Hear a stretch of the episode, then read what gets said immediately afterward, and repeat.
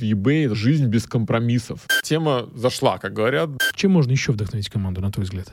По 5, по 20, по 25 тысяч долларов, 160 миллионов покупателей, кому-то с какой-то вероятностью что-то очень нужное. Оно почему-то может найтись у тебя.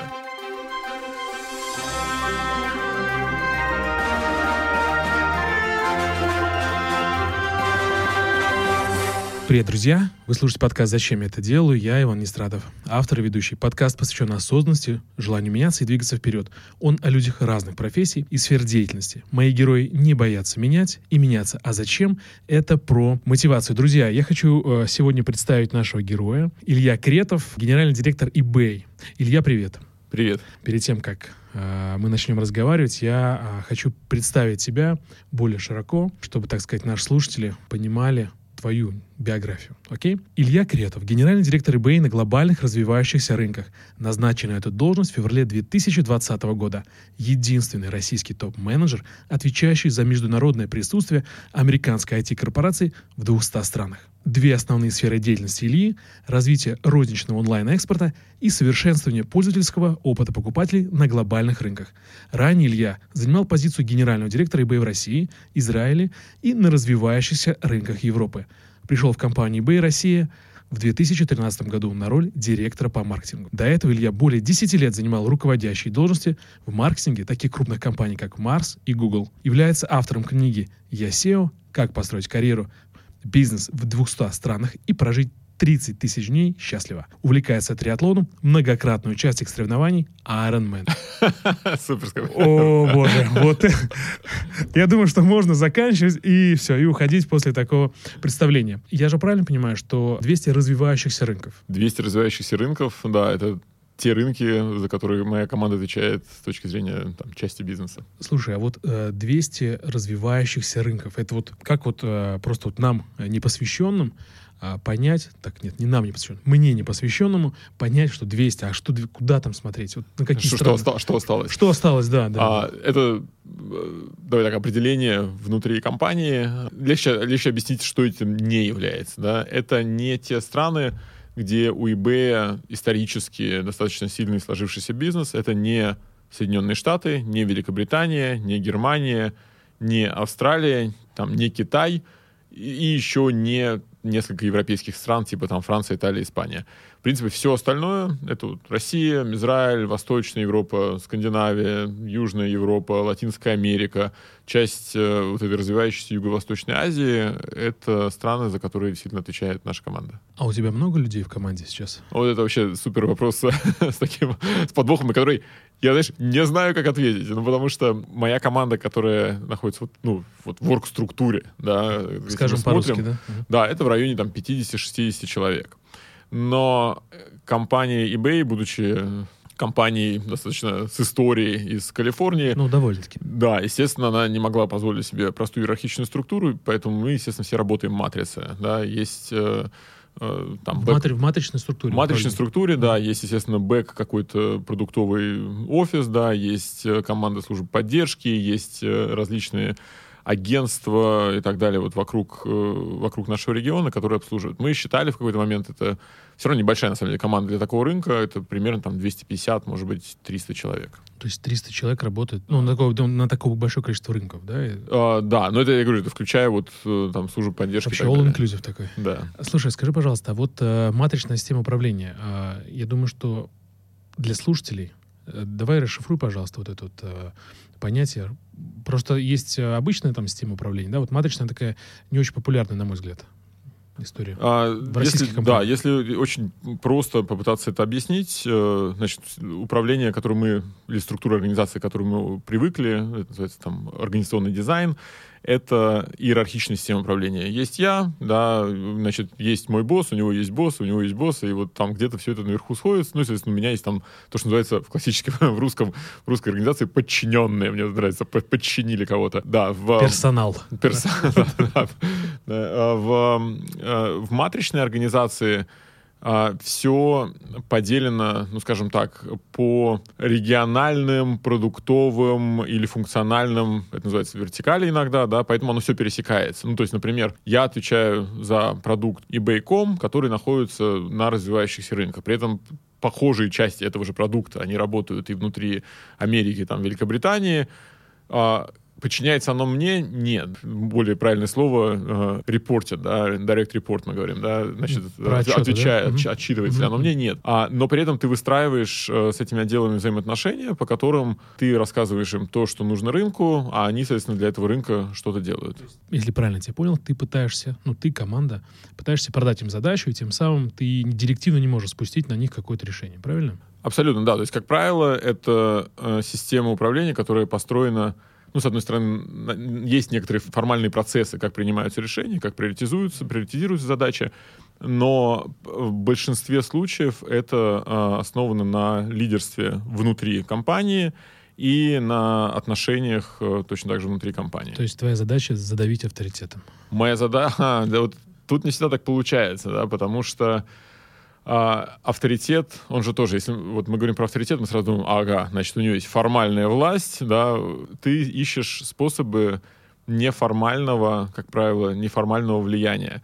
И там даже если мы говорим про э, наш регион, в компании eBay это все-таки значимая там часть э, э, прибыли компании, но при этом если мы сравним любую инициативу с похожей инициативой, например, в Штатах, естественно, в Штатах там в несколько раз больше рынок, и при- приоритизация будет очень простая. То, что ты делаешь, э, ты скорее работаешь как предприниматель с инвесторами, и ты вдохновляешь людей на какой-то более интересный бизнес, более там быстро растущий или просто интересные задачи.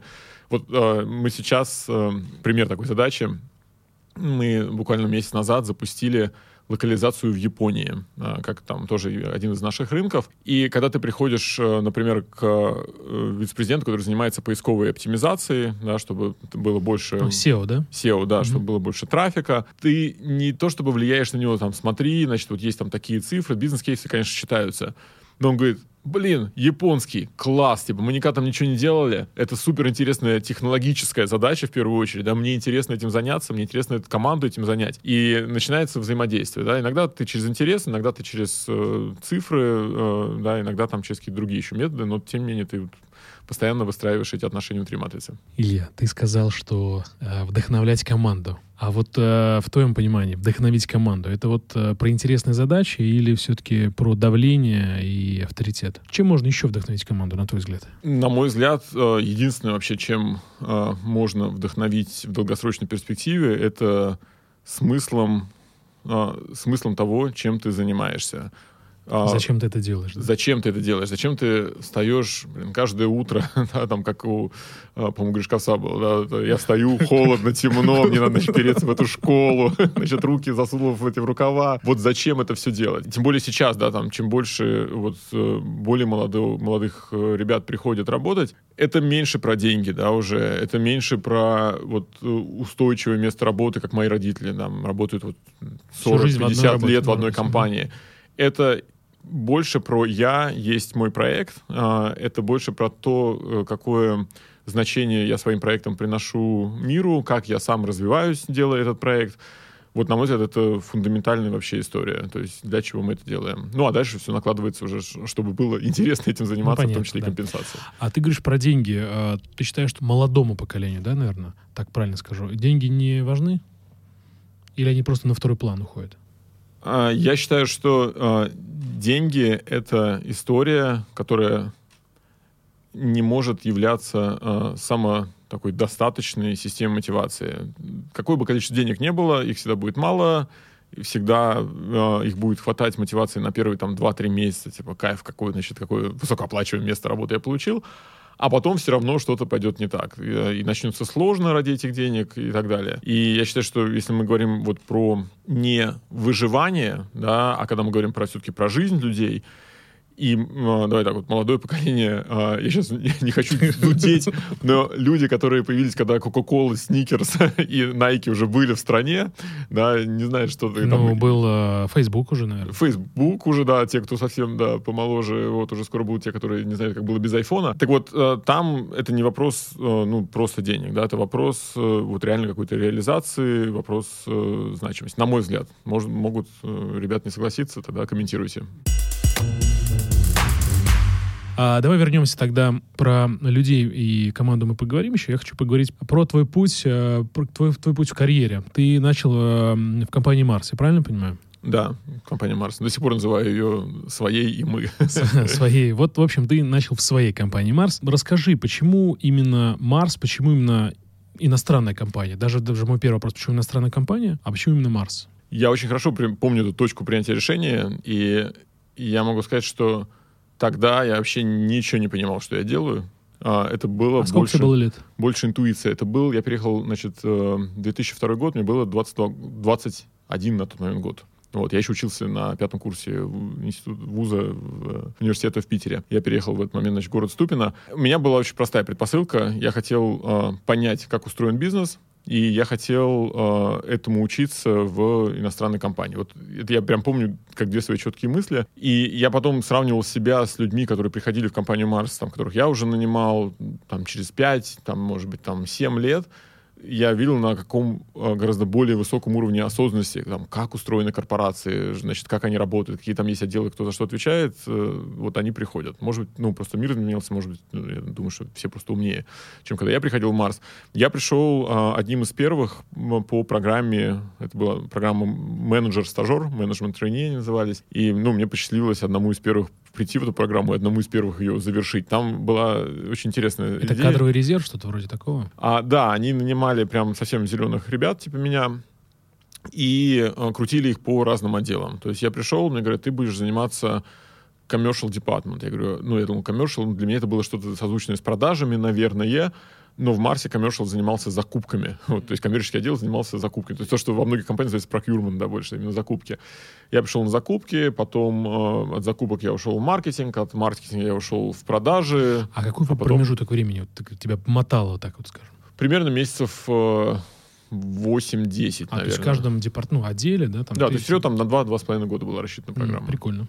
Да. Ну вот, и потом я э, вот тебя покрутило, с одной стороны, ты понимаешь, что тебе ближе, с другой стороны, тебя организация начинает узнавать, потому что у тебя везде разные проекты. В-третьих, ты вообще не застаиваешь. То есть, у тебя вроде проходит три года, а у тебя каждый день как, значит, первый раз. Движуха, движуха. Движуха, да. И я уже тогда э, вернулся в маркетинг, то есть, когда начал подходить э, конец моей стажировки, начался такой внутренний хедхантинг, да, и э, вот коллеги из маркетинга меня сказали, хочешь, у нас есть позиция, я говорю, с большим удовольствием, потому что мне это очень нравилось, и я так стал Twix, бренд-экзекутивом Twix, да. Сколько лет ты проработал? Почти 10 лет. В маркетинге? В Марсе. Марсе, Марсе всего, да. да. А, ну, ну, в принципе, я, да, с тех пор, как я пришел в маркетинг, я больше из него уже не выходил, да, я был вот по всем брендам. По всем фронтам. По всем шоколадным брендам, да, да, в маркетинге. Что привлекает тебя в маркетинге? Ты говоришь, что это интересно. А что интересного там для тебя было? В маркетинге, на мой взгляд, это, э, это одна из таких функций компетенции организации, которая максимально отвечает, э, во-первых, за развитие организации, да, во-вторых, не заставляет, точнее, заставляет организацию не засиживаться в одном месте, да, объединяя, вот, ну, по крайней мере, то, как та школа, которая была у меня в Марсе, это э, был всегда департамент, который объединяет э, разные отделы э, и заставляет двигаться всю организацию вперед. Все это движение, оно происходит не абы как, а оно происходит от клиента. Это очень важно. Это вот, наверное, то, что у меня осталось на протяжении всей моей, всей моей жизни сейчас профессиональной. И когда ты работаешь с клиентом, ты не можешь работать с ним от э, лжи, ты всегда работаешь с ним от правды. А поясни, пожалуйста, вот этот ложь и правда. Вот есть два бренда, давай я сейчас mm-hmm. вот расскажу. Ну, давай, давай, есть да. два бренда. Есть э, Mars, э, есть бренд Sneakers.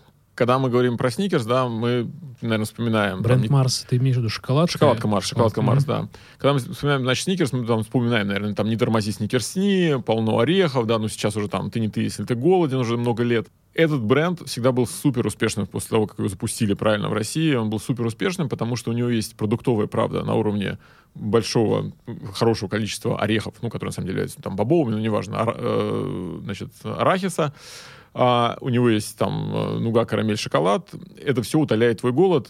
Ты понимаешь, продукт есть, голод утоляет, перекусил, пошел дальше, да, то есть у тебя складывается вся, вся концепция. Марс, э, если ты вспомнишь э, там рекламу Марса 2000 или там даже конец 90-х, он был то про удовольствие, то про какие-то легкие перекусы, то еще про что-то. На самом деле Марс любят э, в основном люди за его вкус. Вот есть какая-то группа людей, которые просто Марс любят за вкус. И у него нет продуктовой правды, за, за которую еще можно как-то зацепиться. В результате Сникерс — это половина э, всего портфеля компании. Э, Марс, ну, где-то там достаточно такой небольшой, небольшой бренд. Вот, это для меня продуктовая, продуктовая правда. Когда ты э, делаешь что-то для клиента, да, э, изначально как бы меняя продукт вот под то, как он это себе видит или хочет видеть. Интересная позиция. Работать 10 лет, да, то есть это достаточно большой срок для работы в одной компании. А почему решил покинуть компанию? Какие были звонки внутри себя, что ты решил уйти? Или были звонки, может быть, внешние, не внутри себя? Звонки внешние всегда появляются, я считаю, когда у тебя появляются звонки внутри, когда ты к этому готов и когда готов к ним прислушаться. А, у меня была а, очень интересная такая траектория, 2000-е года, очень такие жирные года, мясистые, когда все да. мясистые, да, все растет, э, денег в стране много, значит, э, и ты, как маркетолог, ты не понимаешь, оно растет потому, что ты что-то делаешь правильно, или оно растет просто потому, что оно растет. А, ну, для меня всегда это было очень назойливо, не, вот, не понимать э, причинно-следственную связь. То есть это, подожди, это такой э, самозванец, получается, тебе э, проснулся? А, а ты понимаешь, э, ты э, вот потратил несколько лет своей жизни на что-то, да, и ты, оглядываясь назад, ты спрашиваешь себя, а я чему научился? Ну, то есть вот ты можешь там прийти сейчас, не знаю, в бизнес-школу и рассказать, чему ты научился. И я тогда понимал, что я, наверное, прийти могу и что-то могу рассказать, да, но я, у меня нету вот прямо, знаешь, такой четкой связи, что да, вот я сделал какое-то действие, или мы как компания сделали какое-то действие, и бабах, значит, что-то там выросло и что-то упало. Ну, то есть технологии, да? Да, на, ну, наверное, технологии, да, процесс, то есть вот э, какие-то секреты. А потом начался 2008 год. Я, то есть я работал на Твиксе, Баунти, там, Марсе, запускал DAF в России. Э, и DAF потом... мыло, да? DAF, э, мыло это Unilever. А. это другая компания. Это просто... Подожди, DAF... DAF шоколад. DAF шоколад. Шоколад DAF, конечно, да. Мыло это Unilever. Это самый частый вопрос был, почему вы назвали шоколад DAF так же, как, значит, так же, как Unilever назвал мыло. Ну да, да. вот, я, ну, я, видишь, э, ну, не видишь, сильно погружен. Не так, не так много, видимо, названий в английском языке, которые изображают нежность. не знаю. А, или, го, или голуби, да? Или голуби, да. Глобальный бренд. А, и потом 2008 год, я перехожу на Сникерс. Сникерс это половина, как, например, выручки всей компании. Сникерс растет, у всех есть бонусы. Сникерс падает, у всех плохо. 2008 год, как мы помним, кризис, все кружи, круши, крушится, значит, э, денег становится меньше, люди отказываются от шоколада, сникерс летит тартарары просто, ну, какими-то маги... есть, э, безумными кризис... темпами. То есть, Илья, в кризис э, люди отказываются от шоколада? Сникер, э, да, в кризис э, люди, э, значит, ГФК на тот момент, я помню, это исследование, проводили исследования, они отказываются от э, развлечений, от кино, от шоколадов, не отказываются от памперсов, э, презервативов и алкоголя. Вот три категории снизу, три категории сверху. Поэтому шоколад, как вещь, которую ты можешь съесть, а можешь и не есть, а, от него отказываться в первую очередь, а каждый минус одно потребление, это всегда очень сильно сказывается на финансах э, бренда. И ты первые 2-3 месяца, ты просто даже ничего сделать не можешь, даже упаковку заказать не успеваешь для нового продукта, если даже у тебя есть там куча идей, они у нас были, э, и все летит вниз, и потом э, ты начинаешь э, думать, а что нужно, можно сделать для того, чтобы встряхнуть рынок, встряхнуть бренд, встряхнуть э, покупателя. И мы э, тогда запустили там и новый продукт, там, сникерс 3 ореха, и запустили самый большой сникерс в истории, тоже на продуктовой правде был абсолютно построен и запустили, запускали, там, перезапускали сникерс с семечками как продукт. Э, и я всегда был сторонник того, что, ну, просто коммуникации вопрос не решишь, да, там просто еще большими бюджетами на телеке. Это всегда совокупность э, продукта, дистрибуции и коммуникации. И качество, естественно. Э, и мы не могли позволить себе ни в коем случае уронить качество. Вот, и, в общем, 2008 год, все падало, 2011 год я уходил, когда решил уже уходить. Все росло. Да, мне говорили, а, значит, я, я помню, что вот перед тем, как я уже практически решил уходить, я уже принимал это решение, мне глобальный бренд, значит, э, директор, она говорит, мне интересно, каким образом от этих темпов ты будешь показывать рост в следующем году. вот, был, была такая фраза. Но решить я уходил, я э, таким, наверное, последним триггером была э, книжка Shopper Experience, которая гуляла в Марсе как такая новая Библия. Ее написал один из исследователей, который работал, по-моему, в Procter Gamble. И у него было введение, в котором он выражал благодарность своему начальнику, а, значит, которому он готовил это исследование по, значит, исследованию по покупателей, как они ведут себя там в торговых магазинах, в торговых сетях, в магазинах. Он выражал ему благодарность за помощь в исследовании, и он сказал, значит, этот, я не помню, как его зовут, Джон, условно, проработал на позиции исследователя в компании Procter Gamble 43 года. Я подумал, боже мой, вот я не хочу... Значит, тот момент, когда люди значит, строят ракеты и запускают Wi-Fi на метеоритах, я не хочу, чтобы они написали вот так. Поэтому ты начал быть, э, ну, просто как-то прислушиваться к тому, что происходит в мире. Ну и тут же практически пришел Google, в который через год с лишним я перешел, потому что год длились интервью. А, то есть год тебя интервьюировали в Гугле? Uh, да, у меня было, если я правильно помню, 12 или 13 интервью. Uh, ну, и они там примерно раз в месяц случались. У тебя история перехода uh, как создание Нобелевской премии. Нобель, когда, ну, не знаю, может быть, это легенда какая-то, когда Нобеля случайно увидели в газете, по-моему, или где-то еще, что он умер, и написали, что создатель динамита. И он сказал себе, я не хочу, чтобы меня так запомнили как создатель динамита и придумал Нобелевскую премию. Вот, э, Интересный факт. У тебя вот э, похожая сразу. Похожая история, пох... да. Да, только не про динамита, да. Вот, а про... Ну, интересно. А, давай вернемся вот к Гуглу. То есть целый год. А почему так долго? Что, не знали, кто перед ними, что ли? А, Google в целом э, достаточно всеобъемлюще принимал э, решения э, о кандидатах э, и не очень не всегда быстро. Э, в тот момент, когда я уже перешел в Google, был целый проект по сокращению количества интервью там до хотя бы шести. А то есть ты год не работал, получается? Не-не, я работал. Я работал в Марсе, ну, постепенно, я работал на Сникерсе, постепенно общаясь с Гуглом. Все хотели познакомиться, да. У тебя есть, э, значит, кантри-менеджер э, в стране, маркетолог, который меня нанимал, значит, маркетинг-директор в стране, а, мой потенциальный пир в стране, потом, значит, их начальники в Лондоне, потом их начальники в Америке, потом еще какие-нибудь параллельные там люди, э, их пир, значит, этих начальников тоже в Лондоне, в Америке. Ну, то есть, а посмотри-ка вот этого, да, это вот примерно так звучало. Вот, поэтому ты отвечал там на различное количество всяких интересных вопросов из таких вот, из того, что я запомнил, да, курьезов. Да, Один как раз э, поляк, он был директором, там, отвечал за B2B бизнес в Европе, он спросил, как считаешь, сколько э, балетных школ в Польше? Вот это любимая классика Гугла, то есть тебе нужно быстро каким-то образом прикинуть бизнес-кейс, а сколько их может быть. И там как, неважно. И ну, как там, ты ответил? Ты прикидываешь, сколько примерно в Польше живет людей, сколько из них, там детских балетных школ было, значит, сколько из них там процент детей, какая там, ну, прикидываешь какое-то проникновение количества школ на количество детей, ну, условно, на каждых двух тысяч человек там по школе, ну, и вот так вот делаешь. А, мне твой вопрос напомнил, мой, мне так задали иногда вопрос, как, то есть сколько люков а, канализационных в Москве? Вот, это очень, это очень прямо близкий, да, близкий Гуглу вопрос. А второй был вопрос интересный, а, от Владимира Долгова, легендарного человека, с которым я, который поднимал Озон, потом поднимал Google, потом поднимал eBay, собственно, наверное, там, следующая глава нашей истории. А, он Твой раз, руководитель потом. Он, он а, в Гугле не был моим руководителем, в, он в eBay, eBay, в eBay был, да, да, в eBay был. В Гугле мы работали очень близко, но параллельно. В Гугле все сходится в районе Ларри Пейджа примерно. На тот момент сходилось, сейчас уже Сундара. А, и что, что ты имеешь в виду сходилось? Э, все вот эти все, все вертикали власти у Ларри Пейджа. Они э, сходятся на, на борде, ну, на тот момент это был Ларри Пейдж, да, то есть это сходится где-то совет директоров. То есть вертикаль, допустим, бизнеса, который зарабатывает деньги, и вертикаль маркетинга — это две абсолютно параллельно существующие функции. Естественно, ну, мы в стране, конечно же, работали близко вместе, чтобы а, рынок развивать. Вот он меня спросил на тот момент, имеет ли смысл браузер рекламировать на телеке, я сказал, что за бред, потому что ну, у тебя очень далекий, моя логика была, что у тебя очень далекий путь от э, телека до принятия там решения, и я выхожу с интервью, и буквально на следующий день Хром запускает рекламу на телеке. Я подумал, боже, это провал, все. Значит, не видать мне этой роли. Но Долгов, ну, он мудрый человек во многих отношениях был, и я потом пришел, я, ты понимаешь, там что к чему, и я тоже делал рекламу Google, этому Хрома на телеке, она была очень супер успешной, мы там, конечно, тогда очень быстро нарастили объем базы. Приятная история. Потом ты из Гугла перешел в... Тебя Владимир Долгов пригласил в, в eBay. Он утверждает, что это не он, а хедхантеры, но в целом, э, скажем, для, для простоты истории, что да.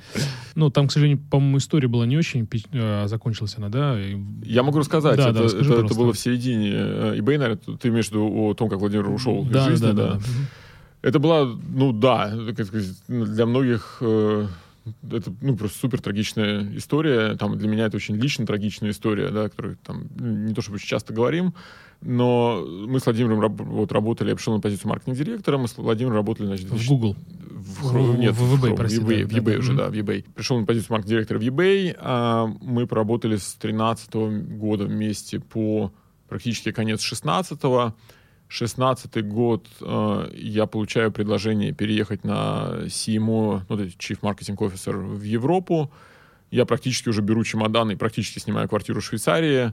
И Владимир э, уходит к врачу, ну и через две недели его вдруг внезапно не становится. Ну и в этот момент мы принимаем решение там, из всех возможных опций. Практически за, ну, за день принимается решение компанией о том, что я возвращаюсь, ну и мной, естественно, да, что я возвращаюсь э, в Москву и поднимаю флаг, э, как уже генеральный директор э, российского офиса. История, конечно, грустная. Я читал ее, по-моему, в каком-то, в каком-то журнале.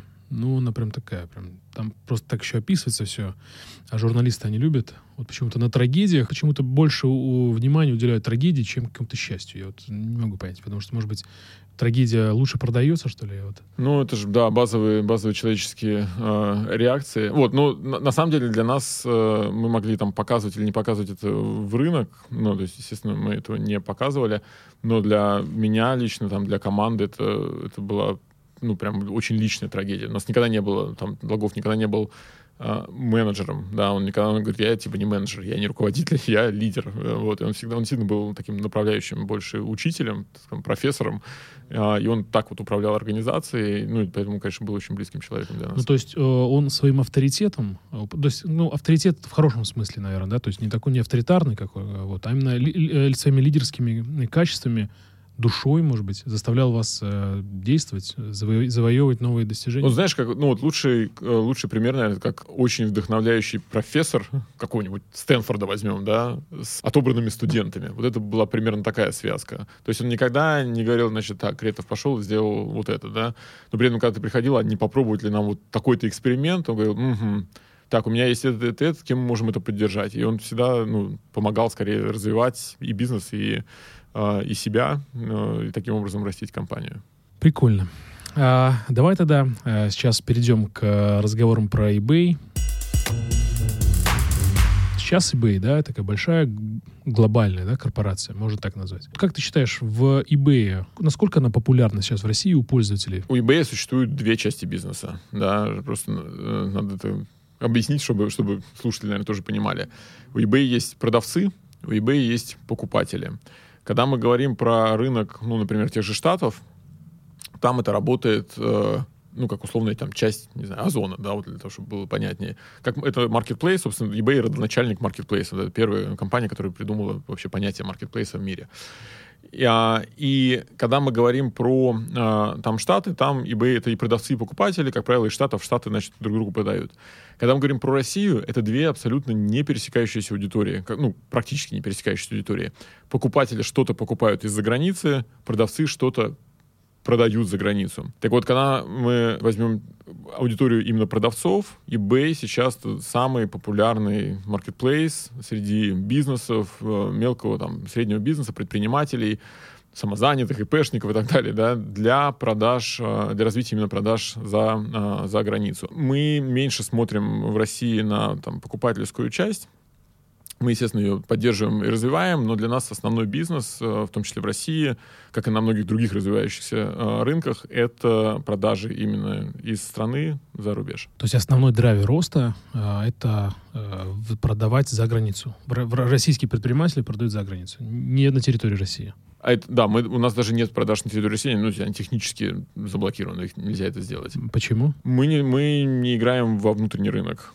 С точки зрения ресурсов, которые, да, нужно, допустим, это просто, ну, да, так, если мы говорим на там, языке денег, простой бизнес-кейс, а, что для того, чтобы конкурировать в этом очень конкурентном рынке России внутри страны, тебе нужно вложить количество ресурсов, которое будет несоизмеримо а, значит, с игрой, если ты работаешь на экспорт, где ты практически а, практически один на этом рынке, и этот рынок развиваешь, и вместе с, с развитием рынка развиваешь себя. Понятно. Скажи, а вот э, почему российскому предпринимателю, вот я, например, понимаю, что э, продавать на eBay э, с точки зрения такого как бы не предпринимателя, а э, стороннего наблюдателя, так скажем, да, что э, на eBay продавать выгодно. Вот это я так понимаю. А вот расскажи свою точку зрения вообще. Почему предпринимателю из России выгодно продавать на eBay? Ну, на самом деле, очень крутой вопрос. По многим причинам. А, давай так, первое. В России у нас живет значит, ну, в районе там, 150 миллионов человек, включая стариков и детей. И, предположим, что все, у всех у них есть э, кредитные карточки.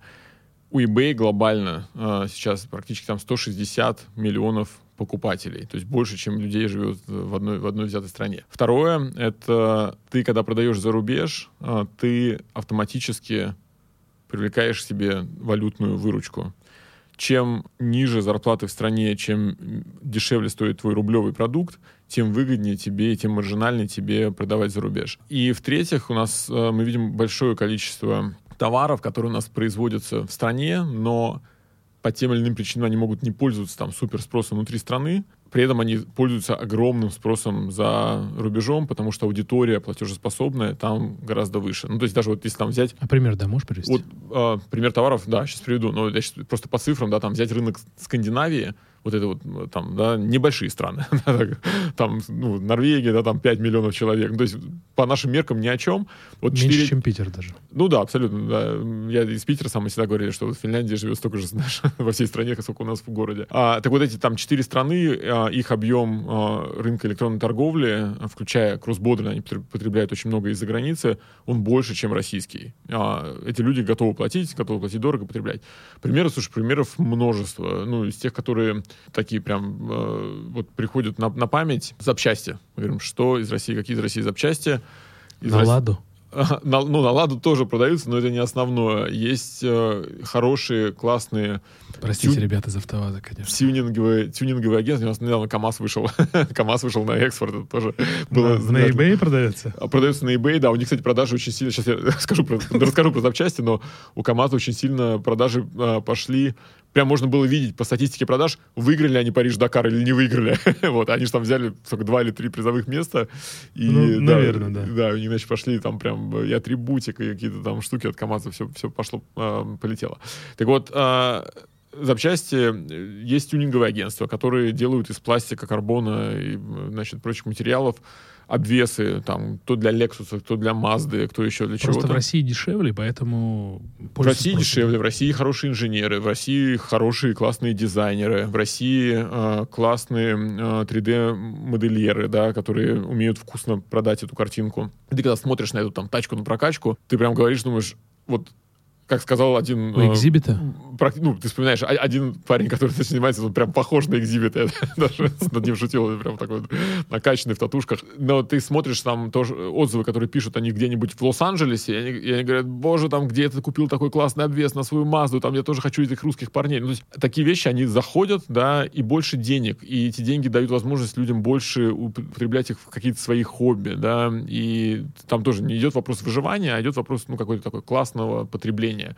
Поэтому По там фану, рынок да? больше, да. И даже ребят, которые продают запчасти, они говорят, что нам легче назвать страны, куда мы не продаем, чем куда мы продаем. Другой из интересных таких примеров у нас э, был это из Ижевска предприниматель делал, э, делает профессиональные ножеточки для э, ножей, э, которые там затачивают под 0,1 миллиметр. Они точно так же попали в Америку, попали к какому-то блогеру, блогер заточил все ножи в доме, снял об этом анпекинг, видео. Ну, Бесплатно? Все, должно быть. Там э, знаешь, вот это вот между ним и селлером надо уточнить, я сейчас не берусь ну, комментировать, да. Не, мы к этому руку точно не прикладывали. И он набрал несколько миллионов просмотров. Э, теперь, значит, Russian Knife Sharpener, да, всем, всем очень сильно нужен. Ножеточка вошла в лучшую, стала лучшей ножеточкой по версии Ассоциации ножеточников Америки. Есть такая. Обалдеть. Да. Э, из Москвы э, компания Grey Shop э, шьют камуфляж, играли в страйкбол, пейнтбол, начали шить одежду для себя, начали шить камуфляж, э, вышли на eBay, их замечает продюсер из Голливуда, наш камуфляж появляется в «Звездных войнах» и в «Двойном форсаже» кажется, восьмой части. То есть какая бы связь вот между парнями из э, Москвы, да, и, значит, Вин Дизелем? Ну вот прямая. Гордость за российского предпринимателя. Ну, без сарказма, на самом деле. Ты когда читаешь эти истории, а, ну, мы же, вот, знаешь, там, я сейчас вспомнил просто другую историю, прям просто цитату из Э, Латвии, там, ну, тоже русскоговорящая компания, э, они мне рассказывали, знаешь, говорит, мы вот сидели, я прям цитирую, да, мы сидели там, ну, условно, там, на детской площадке, ну, выпивали, да, значит, ну, потом что-то про- купили на eBay, потом что-то продали на eBay. Вот нас компания, мы там продаем запчасти по всему миру, у нас там что-то 50 человек в этом работает. Ну, это же круто. То есть, когда ты вот такими возможностями, у тебя создаются бизнесы и за счет экспорта. Скажи, пожалуйста, а можно ли э, продавать только на eBay, э, зарабатывая на этом? То есть только один такой канал продаж? А, Я э, этот вопрос можно так переформулировать, да, наверное, в чем, ну, где потолок, да, где, ну, да, да, возможно, да, спасибо. Я привожу пример, я тоже задавался этим вопросом, потому что я сейчас сравниваю вот разные страны. Там сравниваешь Россию, сравниваешь э, ту же Прибалтику, да, сравниваешь Китай, который этим начал заниматься. Илья, правильно понимаю, что если я выхожу на eBay, ну, продаю, например, там, не знаю, часы ракета, О, кстати, очень популярная категория. или, например, какие-нибудь там э, э, БАДы, условно, там, Да. рубежир, там, еще что-нибудь, да? Да. М, Говорят у нас на Камчатке, нам из Камчатки На Камчатке, приезжали да. товарищи, говорят, что на Камчатке единственный правильный во всем мире рыбежир, который делается без добавления там что-то льняного масла или что-то там, что нужно. Да, я читал, читал этот кейс, поэтому я его вспомнил. Да. А, У нас стоит в офисе у нас коробочка. все едем в eBay, Питер Бежир. Правильно понимаю, что в- вставая на, так сказать, на полку eBay, да, электронную, я продаю вообще по всему э, присутствию, да, где, где находится eBay, правильно? Ты можешь ограничить, а, но по большому счету мы, мы как раз даем инструменты для того, чтобы продаваться в максимальном количестве стран. У нас э, продав- топовые продавцы из России, они продают там сильно больше, чем в 100 стран мира в течение года. Ну, то есть, казалось бы, да, Россия, мир. Заказы уезжают, когда я сам вот, э, только начал этим заниматься, я тоже начал набивать руку, да, чтобы понять, как это работает заказы уходят в какие-то безумные вот места. Ты, ты понимаешь, что ты думаешь, боже, какой-то город в Бразилии, то есть, ну, там, это не какой-то известный город, ты смотришь, там какая-то деревушка в Бразилии, где вот почему-то вдруг твой товар кому-то понравился. Твой обвес для Мазды. Вот Я тогда, да, я торговал, э, я нашел на одной выставке очень классные люстры, э, не- недорогие делал, делала компания, такие, ну, как бы из стекла и какой-то латуни. Вот. э, Такой не очень правильный был продукт для экспорта, честно говоря, ну, потому Ну что да, пока доставка доедет, да. люстры, это прям, сказать, скажем, ну, нужно было правильно ее упаковывать, нужно было правильно, я это, это все не умел, но, но А ты сам что- продавал? э, Да, да, я прям вел свой аккаунт. И, А до прихода в eBay? Не-не, уже в eBay. Уже А, в eBay. это, это, ты был, это был какой-то бизнес-кейс специальный, что вы Я, проверили ну, что-то? просто перед тем, как рассказывать людям о, о чем это, я захотел сам понять, а как это, с какими проблемами я столкнусь, как, ну, пройти весь этот путь, э, да. То есть, ну, так, иногда что-то продаешь, но просто я потом понял, что я не могу э, удовлетворять и работать в eBay, и еще удовлетворять спрос, э, делать это и то, и другое качественно, поэтому я... да, Но eBay это. очень э, строго следит за отзывами, да, я правильно понимаю, и не дает расслабляться продавцам. То есть, Вся суть площадки построена на том, что ты вписываешься в действительно глобальную конкуренцию, действительно глобальный marketplace, да, и чем лучше ты сделал то, что ты обещал, тем выше у тебя э, рейтинги Рейтинги, да. отзывы. Чем выше у тебя рейтинги, тем выше ты идешь э, в поиске, чем выше ты в поиске, тем выше у тебя продажи. Там все очень прямая зависимость. Работайте лучше, и все будет хорошо. Илья, давай вернемся к э, КАМАЗу. Да, Ты говоришь, что то они вышли э, на eBay. Я же правильно понимаю, то есть атрибутика, я думал, саму машину продают на eBay. Там и запчасти они в какой-то момент выставили, а, но и атрибутика, да, очень-очень такое популярное слово у нас. А зачем это им нужно?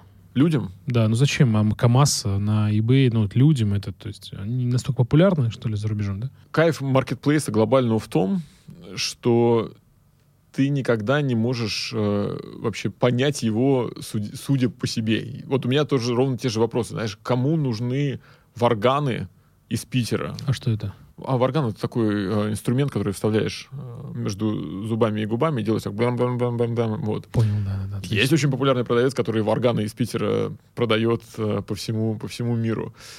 А, есть солдатики какие-то коллекционные, которые тоже, кстати, в Питере очень много делают, продаются. Кому они нужны? Вот это дальше начинается, понимаешь, у тебя теория вероятности. У тебя несколько сот миллионов запросов в день поисковых. То есть 160 миллионов покупателей. Кому-то с какой-то вероятностью что-то очень нужно. И оно почему-то может найтись у тебя. То есть не суди по себе, да? Никогда, да. Вот, ну, ты даже говоришь, там, э, часы, там, не знаю, Восток или вот командирские. Ракета, да, да, да. Да, вот ты сидишь там э, в iWatch и думаешь, кому они нафиг нужны. Да, что а это очень популярная категория, да. И сейчас, когда Россия на таком иногда не очень понятном хайпе, ну, многим вот там по кайфу, значит, э, такие фашинисты или кто-то там, да, вот, ну, типа, вот у меня, значит, со звездой часы. Ну, разные мотивации могут быть. Интересно. Я хочу спросить, вот э, для тех, кто будет слушать и, возможно, откроет бизнес, э, какие первые шаги для того, чтобы стать предпринимателем на eBay? Вот что нужно для этого? Первое, это, наверное, такое философское, но оно важное. А, в первую очередь, это желание действительно конкурировать и построить бизнес э, в глобальной, в глобальной среде оно не сразу пойдет так, как надо. Оно может пойти, но может пойти не сразу. И обычно, когда общаешься с крупными продавцами, говоришь, что ты посоветуешь начинающим, вот все как один говорят, пробуйте, пробуйте, пробуйте. То есть вы думаете, что вот этот товар пойдет, вы пробуете, вы понимаете, что он по этой цене не пойдет, а вот по этой пойдет, потом вы находите какую-то другую нишу, переключаетесь, а там все идет еще лучше, смотришь аналитику и так далее, и так далее. Поэтому вот первый, ну, там, такой настрой, это реальный настрой эксперимента, и я это иногда там шутку называю изучение географии на цифрах, да, потому что ты никогда не знаешь, куда тебе едет реальный товар, это очень прикольно. А второе, это там технически все ну, достаточно понятно и просто. Ты открываешь э, аккаунт eBay, ты открываешь э, э, платежный аккаунт, чтобы получать деньги, Там да, привязываешь PayPal? свой... А, до текущего момента это был PayPal глобально, да, сейчас eBay перешел на свою систему управления платежей. А, в России там eBay сделал продукт с Payoneer а, для того, чтобы вводить э, деньги. Ну, точнее, это глобальный продукт э, с Payoneer, там для России мы сделали свои модификации. Деньги получаешь на расчетный счет там, или на карту, если у кого С учетом налогов, да? А, налоги ты платишь сам, стране, да, то есть да. ты получаешь от нас э, уже некую выручку, да, а дальше, ну, то есть ты ИП, у тебя там одни налоги, ООО, Ну, понятно, другие да, налоги да, и так да. далее. Ну, вот, кстати говоря, для ООО мы в какой-то момент мы же тоже, когда начинали развивать этот бизнес, э, вообще никто не верил, что такое продажа за границу, онлайн-экспорт, вообще непонятно что. А, и вот за пять лет, во-первых, мало того, что мы отстроили это как понимание, а, так еще и начали менять законодательство совместно с коллегами там, из правительства, ну, из э, министерства, из других игроков. Ну, из-за российского экспортного центра, да? Российский экспортный центр, Минпромторг очень активно. И одна из таких больших побед, э, она даже была не победа над кем-то, она была победа над э, объединением всех, да, наверное, в единое понимание. Была победа по возможности э, применения ставки НДС 0% при онлайн-экспорте. То есть ты можешь сейчас ее применить если ты фурами и контейнерами торгуешь, а вот когда ты поштучно нагружаешь, ты не мог.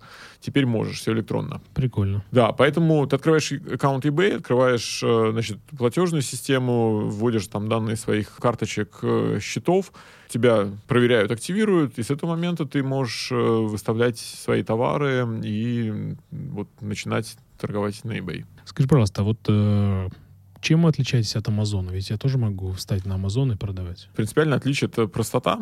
А, Я считаю, что в тот момент, когда ты развиваешь свой бизнес, да, и уже понимаешь, что да, онлайн-продажи, онлайн-продажи за границу — это моя стратегия, а, ты, по идее, можешь и должен пробовать разные, а, разные площадки.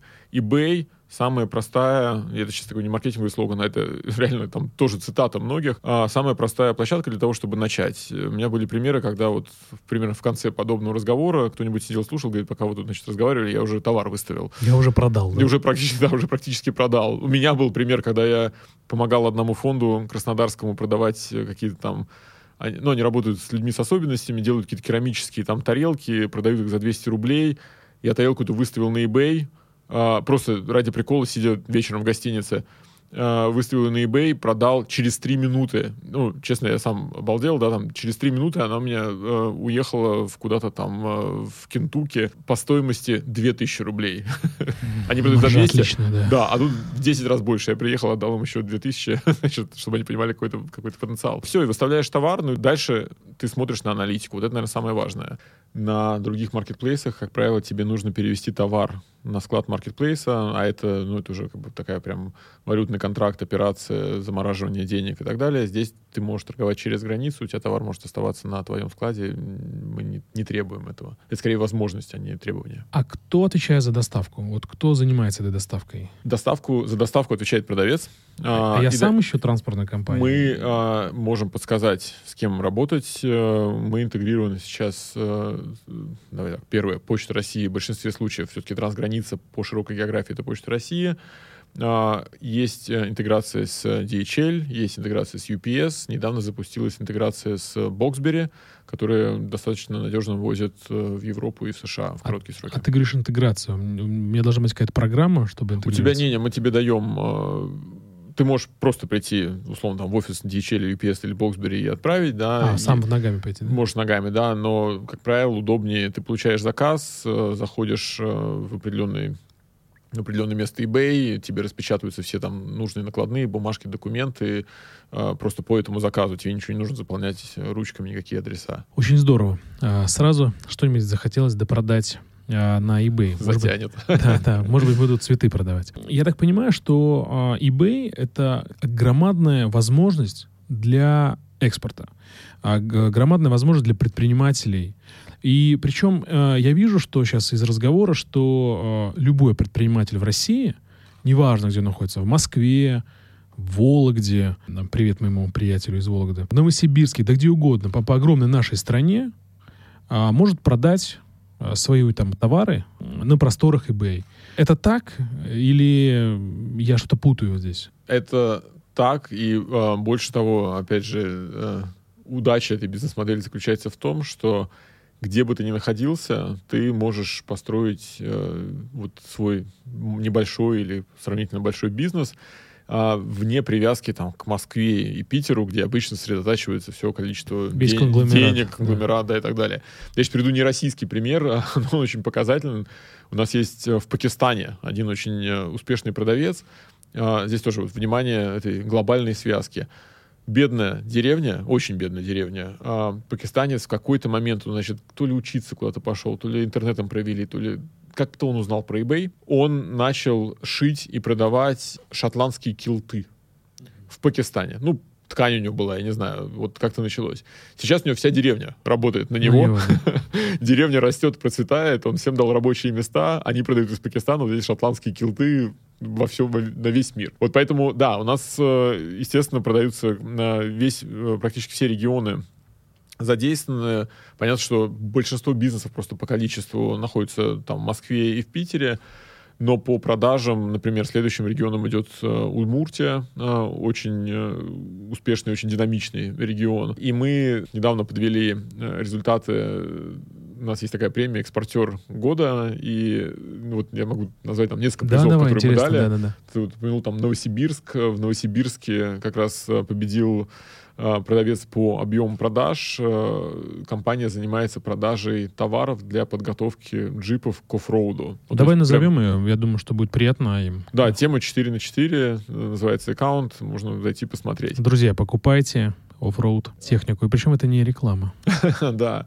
И вообще вот этот год последний, он был э, такой э, достаточно показательный по тому, что люди и компании начали искать какие-то новые источники заработков, да, потому что везде локдаун, э, где-то нет работы, ну, где-то что, ну, какие-то разные вещи случились. Э, Например, в Вологде, да, в Вологде у нас э, такие новички года э, номинация а, семья, которая начала продавать травяные чаи э, по, по всему миру. Кому-то, к твоему предыдущему вопросу, кому-то Да-да-да. кому-то они нужны. А в Питере я говорил про солдатиков, э, тоже ну, там, уникальная достаточно тема коллекционирования. Товарищ, который начал это, э, этот бизнес, сейчас у него работает 30 художников и скульпторов, он, значит, продает солдатиков по всему миру, и при этом он говорит, что вот такая эмоциональная. Здесь э, вообще eBay это, это не про транзакцию. Это про транзакцию, конечно, да, и про деньги, но это еще и про комьюнити. Это про некое вот сообщество людей.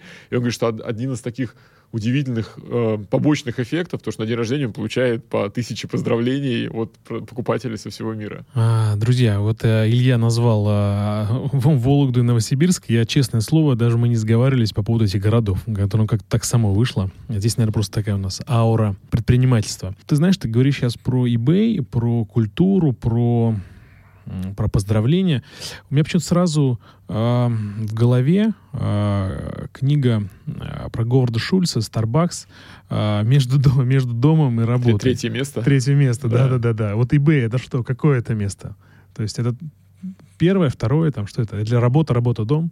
Ты Знаешь, э, я считаю, что это eBay это такой жизнь без компромиссов. Ну вот э, это моя формулировка.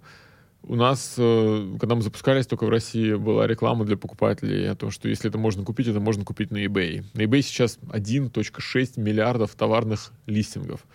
То есть... э, Немыслимо. Немыслимое количество, да. eBay — это вот э, некое такое сообщество, огромное, глобальное, там, ну, по цифрам, я уже сказал, там 160 миллионов покупателей, пример, продавцов примерно 20 миллионов. Это сообщество, которое вот на таких просторах этой площадки находят и объединяется в какие-то вот такие интересные... Для кого-то это просто транзакции, кто-то просто нашел, не знаю, какую-нибудь там э, шмотку, она ему понравилась, и он ее купил, да, а есть, например, э, люди, которые занимаются, ну, там, даже вот этими машинами внедорожниками. Это же целое, как бы, хобби-комьюнити, да. Есть э, люди, которые занимаются коллекционированием. У нас э, нередки случаи, когда различные, есть такие трейдинг карты, они называются, категория карточки коллекционирования, там, либо с автографами, либо просто голограммами. Ты имеешь в виду карточки, там, бейсбол, еще что-то? Бейсбол, баскетбол, да, NBA, а вот они продаются, бывают по 5, по 20, по 25 тысяч долларов. А для кого-то это прям бизнес, кто-то просто хочет обладать по какой-то причине этими карточками, да, то здесь вот очень эмоциональное принятие э, решений возникает, поэтому да.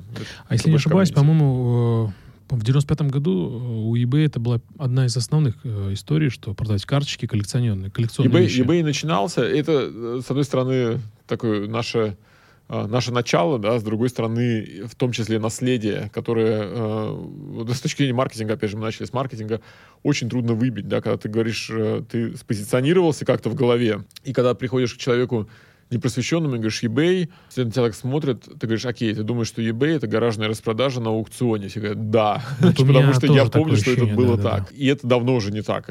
Там практически 90% товаров, которые продаются на eBay, это э, новые товары, это товары по фиксированной цене, аукционы остаются, как э, для многих это на самом деле просто новая какая-то интересная бизнес-модель, э, вот такое перерождение сейчас интересное аукционов происходит. А скажи, вот сейчас eBay. Я, например, э, гражданин России, да, могу я купить что-то сам на eBay? Конечно. И для eBay.com и, и, и без, без проблем. Без проблем. Никогда просто не покупал. Куплю, а, куплю затянет. Сегодня куплю что-нибудь. Я хочу поговорить про э, поддержку э, бизнеса. Когда начался локдаун, э, активно начали э, наши государства, там, или правительство Москвы еще, там, ну, в общем, все на местном уровне, начали говорить про интеграции, про маркетплейсы, про онлайн, давайте туда, куча-куча там всяких там э, программ, э, там мой бизнес и так далее, и так далее например, какой-то предприниматель, неважно, будь он в, в каком-то городе, деревне, в России, допустим, может ли он как-то узнать о, о возможностях eBay? Например, он даже не знает, например, да, там, торгует через ВКонтакте, ну, допустим, да, там, или через Инстаграм. Может ли он как-то вообще узнать про eBay, про его возможности? Как вы вот э, вообще дотягиваетесь до людей? Благодаря тебе, э, если они запомнят три слова export.ebay.com, вот это, на самом деле, все, что нужно запомнить и знать, потому что там большинство из того, что даже я сейчас говорю, все описано, все инструкции даны. А мы а, в какой-то момент, а, это было очень интересно, а, мы поняли, начали развивать э, этот рынок. Мы поняли, что этим рынком никто не занимается. И всем вроде бы интересно, но никто не понимает, во-первых, что это, да. А я говорю про рынок, давай так, по-простому, продаж за границу. А в министерствах это называется рынок розничного онлайн-экспорта. Им никто не занимается, никто не знает ни цифр, э, вообще никакой статистики нету, э, какие-то фантастические разные мечты гуляют по кабинетам. А мы, это был 2017 год, мы надо сказали, что мы станем, наверное, во главу развития этого рынка, ну, я сейчас могу сказать, что мы станем угловым развития, а там просто начали просто объяснять вообще, что, о чем это и как это может помочь э, российским предпринимателям. Мы начали делать исследования по, по розничному экспорту. Мы уже несколько лет, этот год будет пятый год, когда мы делаем э, исследования совместно с нашими партнерами Data Insight. Точно так же на expertebay.com можно посмотреть, на сайте Data Insight можно его посмотреть. Это сейчас исследование, ну, там, по факту основная статистика по, по рынку. И в какой-то момент мы э, начали активно привлекать продавцов, мы поняли, что мы тоже не знаем, да, то есть вот мы приходили, говорим, к нам говорили, а что это вы там ищете, шапки-ушанки или что-то другое? Мы говорим, мы тоже не знаем, а что из России может подаваться. А, и у нас появилась идея, давайте пойдем в Минпромторг, давайте пойдем к региональным властям, потому что региональные власти наверняка знают, что у них продается да на, уж, конечно, на территории. Все, все знают.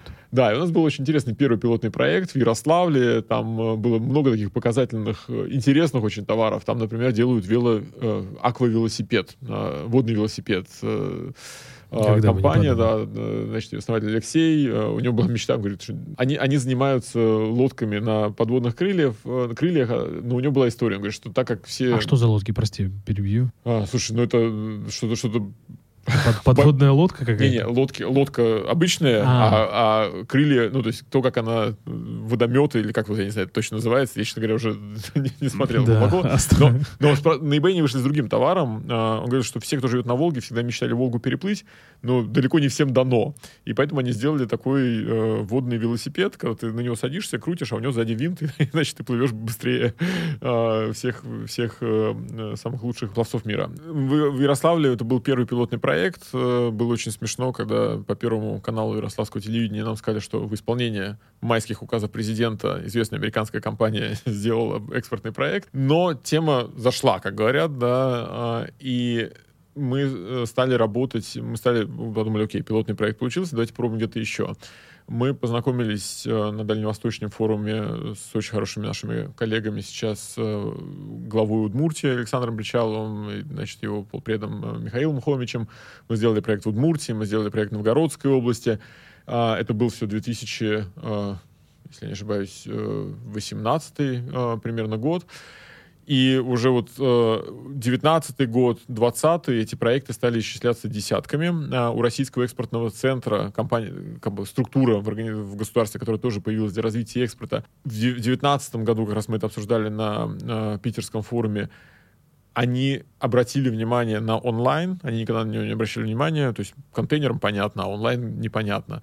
Они обратили внимание на онлайн, появилась уже более понятная процедура, как государство через местные центры поддержки экспорта может в том числе помочь выходить на eBay, интегрироваться, поддерживать, когда развивать э, свои продажи.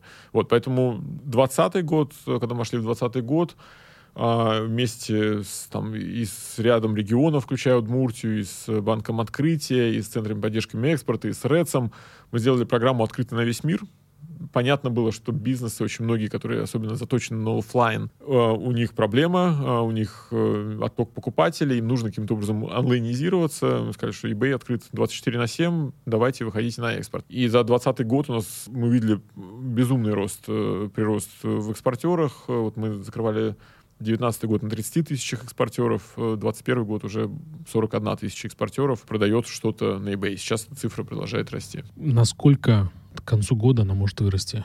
Не люблю загадывать, да, не люблю загадывать, знаешь, э, ну, мы темпами довольны, мы входим как вот как страна и, в принципе, как регион, э, самый быстрорастущий регион внутри eBay по количеству, по приросту экспортеров. Поздравляю вас. Я, я так понял из твоего ответа, что eBay — это законодатель экспортной моды в России. Как ты думаешь, с маркетплейсами дальше в России, как будет развиваться эта история? Они будут все больше и больше захватывать рынок или что-то поменяется? Это всегда очень цикличная история, на мой взгляд. Если мы вспомним 2013, 2014, 2015 год, э, мы тогда смотрели на статистику, говорили, рынок фрагментирован, топ-25, если я правильно помню цифры на тот момент, игроков занимают что-то около там, 15% рынка. А игроки стали консолидироваться, многие не выжили, да, вот сейчас уже навряд ли вспомним там E5, да, которую, которого Да, не кстати, стало. E5, да. Да, Enter, который был огромной заявкой там связного, потом его тоже не стало. Ну, первый маркетплейс, наверное, да, в России? Ну, по сути, да. Все это начинает консолидироваться. Сейчас, э, по сути, на российском рынке существует ну, таких пять крупных игроков внутри страновых. Мы все их знаем. Wildberries, Озон, Сбер, Мегамаркет, Яндекс.Маркет и э, внутренняя, И кто же часть, этот пятый? внутренняя часть Алиэкспресса. А, Алиэкспресс, ага. Да, внутренняя часть. Это все крупные игроки. У нас, как всегда, в России интересная динамика, да, мы вот, э, мне очень интересно было, там, мы при Петре Первом хотели стать э, Европой, быстренько, значит, нагнали итальянских, там, французских архитекторов, стали Европой, да. В 90-е мы тоже сказали, что-то мы про Европу забыли, значит, за 20 лет мы опять стали Европой. А сейчас примерно та же самая история. Что там, э, значит, eBay и Amazon на Западе, да, там, мы сейчас своих тут, значит, пяток сделаем. Вот у нас примерно такая же динамика. А, Что происходит глобально? Мы все еще находимся там, ну, кто-то говорит, там, около 10%, да, там, по сути, может быть, меньше, да, там, все равно единицы процентов от, потребляется в онлайне от общего ритейла. В Китае эта цифра достигает 30% и больше, в Европе там 20% примерно, ну, там плюс-минус, там где-то 16, где-то 20. Тренды все идут туда. А, естественно, рынок будет э, бумить э, какое-то еще время, потом начнет выходить на плато, э, начнется какая-то передел существующая консолидация. Когда мы смотрим, скажем, на Соединенные Штаты, Amazon тоже, да, как такой крупный игрок, естественно, там он называет свою как бы игру, угрозу номер один не кого-то из других крупных игроков, а он называет угрозу номер один Shopify. Это компания, которая позволяет тебе делать независимые сайты. Когда мы смотрим, допустим, на Китай... Типа нашего э, InSales, да? Типа нашего InSales, да. Только, ну, там, с рядом еще других э, наворотов, скажем так. Скажем, э, в отличие от InSales, да, основная Э, выручка, например, того же Shopify, это не не механизм по созданию сайтов. Да, транзакции, это, это транзакции, это финансовые услуги и так далее. Когда мы смотрим на Китай, там ни один уже продавец практически не выходит на marketplace, просто там ручками или через API э, внося свои товары. Они, как правило, идут к, к интеграторам, говорят, нам нужно раз, два, три, четыре, пять в Китае и там раз, два, три, четыре, пять, шесть в мире.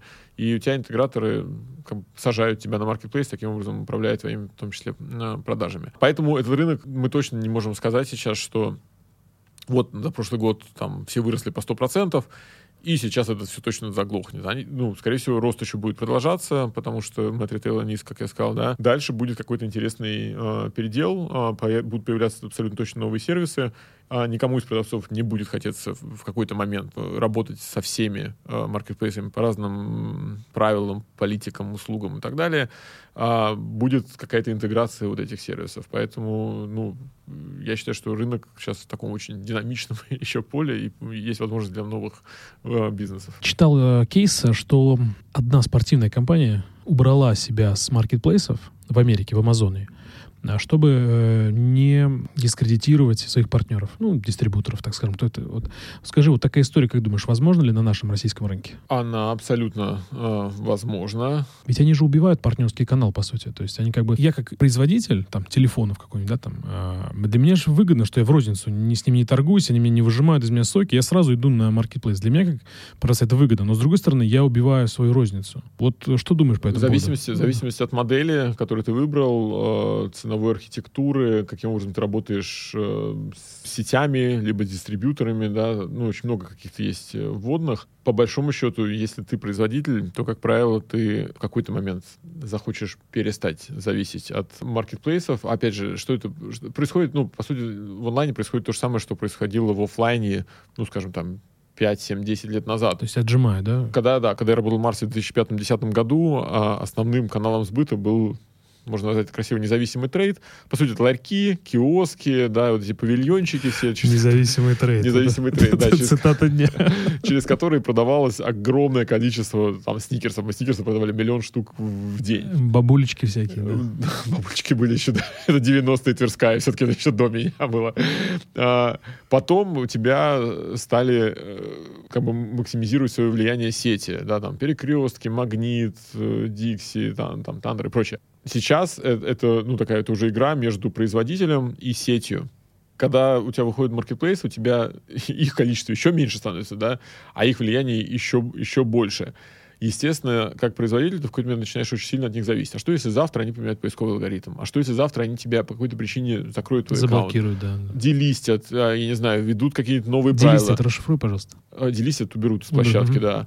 А, значит, э, не знаю, воткнут какие-нибудь скидки, которые ты не хотел давать, да, там, ты производитель условного РМ, РМ никогда не дает скидки, да, ну, это такие дорогие, мы знаем, там, плат платки, там, и, да, аксессуарика. Ты становишься зависимым, ты ничего с этим делать не можешь. Естественно, тебе нужно каким-то образом стратегически противостоять. Основная модель — это то, что называется D2C, Direct э, to Customer, которые многие бренды и развивают. Но в зависимости от категории тебе либо легче, либо сложнее это развить. А директор customer расшифруй, пожалуйста. Ну, Когда ты, э, ну, по сути, от производителя продаешь напрямую э, клиенту, минуя э, канал посредников. То есть какой-нибудь сайт, например, там dyson.ru или там dyson.com, по-моему, а он продает напрямую, то есть с его сайта, правильно я понимаю? Ну, то есть такая да, история. Да, да. Хорошо.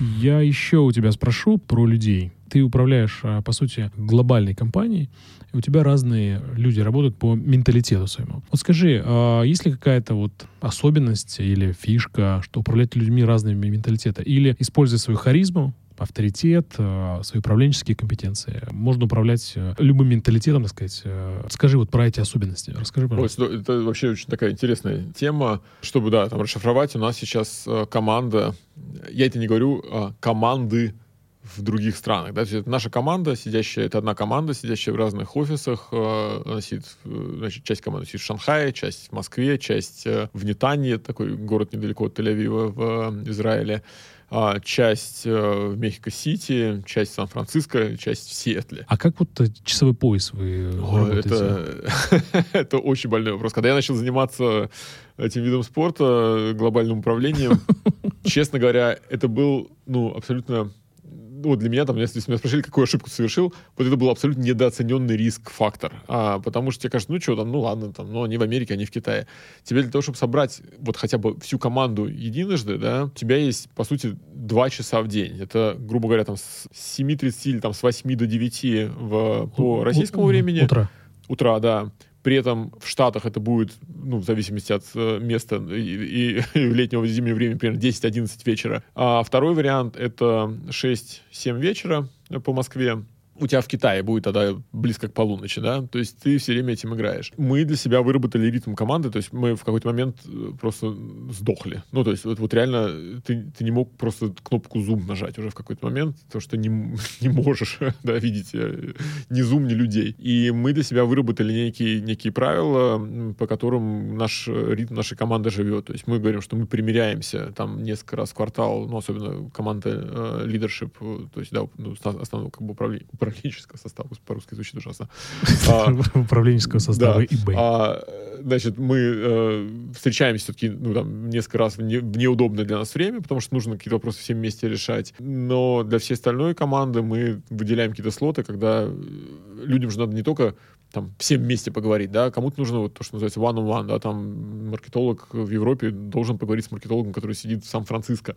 У них те же самые примерно там 2-3 часа вот этого времени есть, да, и они говорят, да, Илья, давай мы берем общих встреч вот здесь вот, да, но мы это время потратим на какие-то вот рабочие там свои там другие встречи. Мы выбрали этот ритм, стало попроще, все остальные как бы живут от, там, ну, вся остальная команда живет от этого э, ритма. Второе, культура, э, это, конечно, супер интересный вопрос. Э, я для себя сделал примерно такой вывод, да, что у тебя есть... Э, мы всегда говорим, там, ну, там, не знаю, китайцы очень другие, чем мексиканцы, да, или уж там совсем другие, чем русские. Это так, но это третий пласт. На мой взгляд, есть первый пласт, это культура э, региона, даже, ну, возьмем там юристы, да, функции, да, они совсем другие, чем маркетологи, ну, вот если очень просто, да, там продавцы очень другие, чем производственники. Есть культура функции или региона, есть культура компании, да, некие там вот гласные или негласные принципы, которые в компании работают, и есть дальше уже культурологические особенности страны. Основное, что мы делали, мы начали проактивно воспитывать эту культуру региона, да, то есть мы действительно небольшие, мы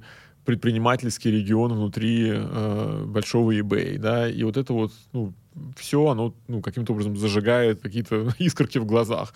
И люди, ну, приходится мириться с глобальной сущностью. Мы, э, я ушел сознательно э, в небольшой команде, я ушел от э, географического распределения. То есть у меня практически нет такого, что я сижу в Мексике, отвечаю за Мексику, да, я сижу в Мексике, у меня там один из аккаунт-менеджеров сидит в Мексике, она отвечает за продавцов глобально по всему миру, там просто за определенный когорту продавцов, да. У меня а, есть э, маркетолог, который сидит в Москве, ее команда отвечает за маркетинг тоже по всему миру. Это какая-то управленческая особенность? Это вот, твое решение какое-то, а... чтобы, чтобы вот так вот было? Да, я сознательно это выстраивал, чтобы уйти от слова а, «мы в Мексике не любим тех, которые там в Москве, а мы в Москве не любим тех, которые там в Израиле». Человек очень склонен скатываться в географическую сущность, потому что так ну, принято проще, и у тебя появляется а, несколько таких очень обособленных команд, которые друг от друга независимы, и поэтому друг с другом не разговаривают. У тебя, по сути, не команда, а набор, там, так иногда называется по-английски Lonely Islands of Unhappiness, да, это ну, такие одинокие островки несчастий. Я хотел этого избежать, поэтому, во-первых, всем дали глобальную ответственность, а, во-вторых, я сделал э, еще одно решение, неудобное для многих, да, а, но потом мы привыкли, оно стало работать. Это кросс-страновые команды. То есть может менеджер одной команды сидеть в Израиле, у него может быть человек, э, допустим, в России и в Мексике, там другой параллельный ему менеджер может сидеть в России, у него, значит, команда тоже где-то по другим странам. А, это определяет то, как мы работаем. Ну, а дальше включаются какие-то культурологические особенности, конечно, страны. А, ну, например, Китай очень директивный. Условно, там встречают по погонам. В первую очередь это надо знать. И поэтому, когда ты делаешь какие-то решения, ты должен, ну, во-первых, там, не... Знаешь, чтобы пример, да, в, в Америке нету практически слоев. То есть, ну, вот эти вот э, между... Там людьми. бирюзовые организации такие. Ну, оно, оно все равно не бирюзовое, то есть все равно все понимают, там, что старший вице-президент не то же самое, что маркетинг-менеджер, да, но маркетинг-менеджер может в столовой подойти к старшему вице-президенту и сказать, там, эй, Джордан, там, а давай порешаем, там, как, с кем я могу там поговорить про это? Он говорит, о, там, отличная идея, поговори с этим, да. В Китае такое практически невозможно. Поэтому, например, когда я там коммуницирую что-то там с Китаем, я прекрасно понимаю вот это вот влияние погонов, которые я на себе не чувствую, а они очень сильно могут чувствовать. да. Они дрожат, дрожат перед тобой. Ну, э, Именно разговорить дрожит, людей да. прям сложно иногда. Вот прям сложно, ты понимаешь, почему, поэтому приходится действовать ну, какими-то там, значит, другими путями. Поэтому есть, конечно, вот такие культурологические особенности, с которыми ну, ты приходишь общаться, ты их начинаешь раскрывать себя в том числе, чтобы их сглаживать и выстраивать, в первую очередь, доверие между э, людьми, в первую очередь, в команде. И когда доверие появляется, все, конечно, становится уже проще. Культ- Культуры логические особенности, они стираются. А ты вот рассказал, что команда у тебя по всему миру. Ты это сделал осознанно, ты вывел людей из зоны комфорта, так называемой. Вот, вот специально это было, да? А зачем мы построили команду во всем Нет, мире? про осознанное разделение. То есть это ты говоришь, что это было осознанно для того, чтобы люди а, вышли из зоны комфорта или какие-то преследовали какие-то цели определенные. Очень прагматично. Я хотел максимизировать ценность каждого сотрудника для бизнеса в целом. Ну, условно, ты гениальный маркетолог. Ты сидишь в Мексике, занимаешься Пофиг, где ты Мексикой. работаешь, да? Да, ты занимаешься, ну, вот, ты сидишь в Мексике, занимаешься Мексикой.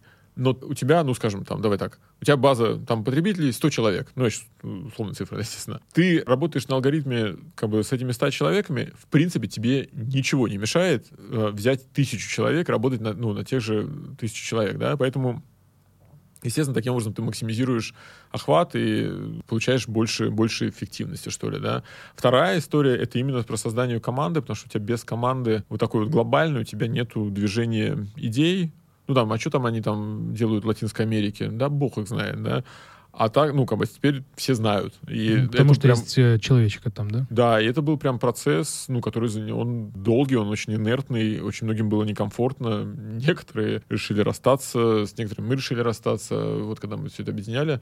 Но ты видишь, что там через полгода, а уж тем более через год, оно заработало. И ты понимаешь, что получил глобальную команду. Но очень круто, ты, получается, не ограничен вообще в выборе людей. То есть ты вообще ищешь по всему миру. Я очень- тебе расскажу сейчас пример. Мы а, ищем сейчас э, В космосе? Пока нет. э, Но, а, значит, мы, мы ищем сейчас человека в России, специфического очень профиля. Они либо э, все безумно переоцененные, а, либо их просто нет. Мы говорим, хорошо, мы эту позицию закрываем в России, мы ее перетаскиваем в Израиль. В Израиле там выстраивается просто моментально. Ты открываешь, показываешь позицию, выстраивается очередь из 100 человек. Что же это? Что же это? Расскажи. Курьер? А, Курьер тоже, да. А, нет, э, ну, там вот это конкретно, это мы ищем э, смесь э, продуктового человека с а, интеграционно-партнерским опытом. Это для, для того, чтобы делать э, решения, технологические решения для продавцов, если очень просто. Интеграцию с вашим сайтом и товароучетной системой продавца. Да. Ну, условно, тебе приходит продавец, у нас там был кейс в прошлом году, а, из Швеции. Он говорит, у меня 200 тысяч товаров. 200 у меня 200 тысяч товаров. да. Да, SKU, что я могу с ними сделать? Вот, ну, для, для него он не пойдет на платформу, не будет ручками их перебивать, да, для него нужно решение. Понятно, хорошо, спасибо, Илья. Давайте уже так э, движемся в завершению. Хочу спросить тебя про книгу. Ты автор книги «Я SEO». Расскажи, почему вдруг... Пафосно прозвучало так сейчас. Я. SEO.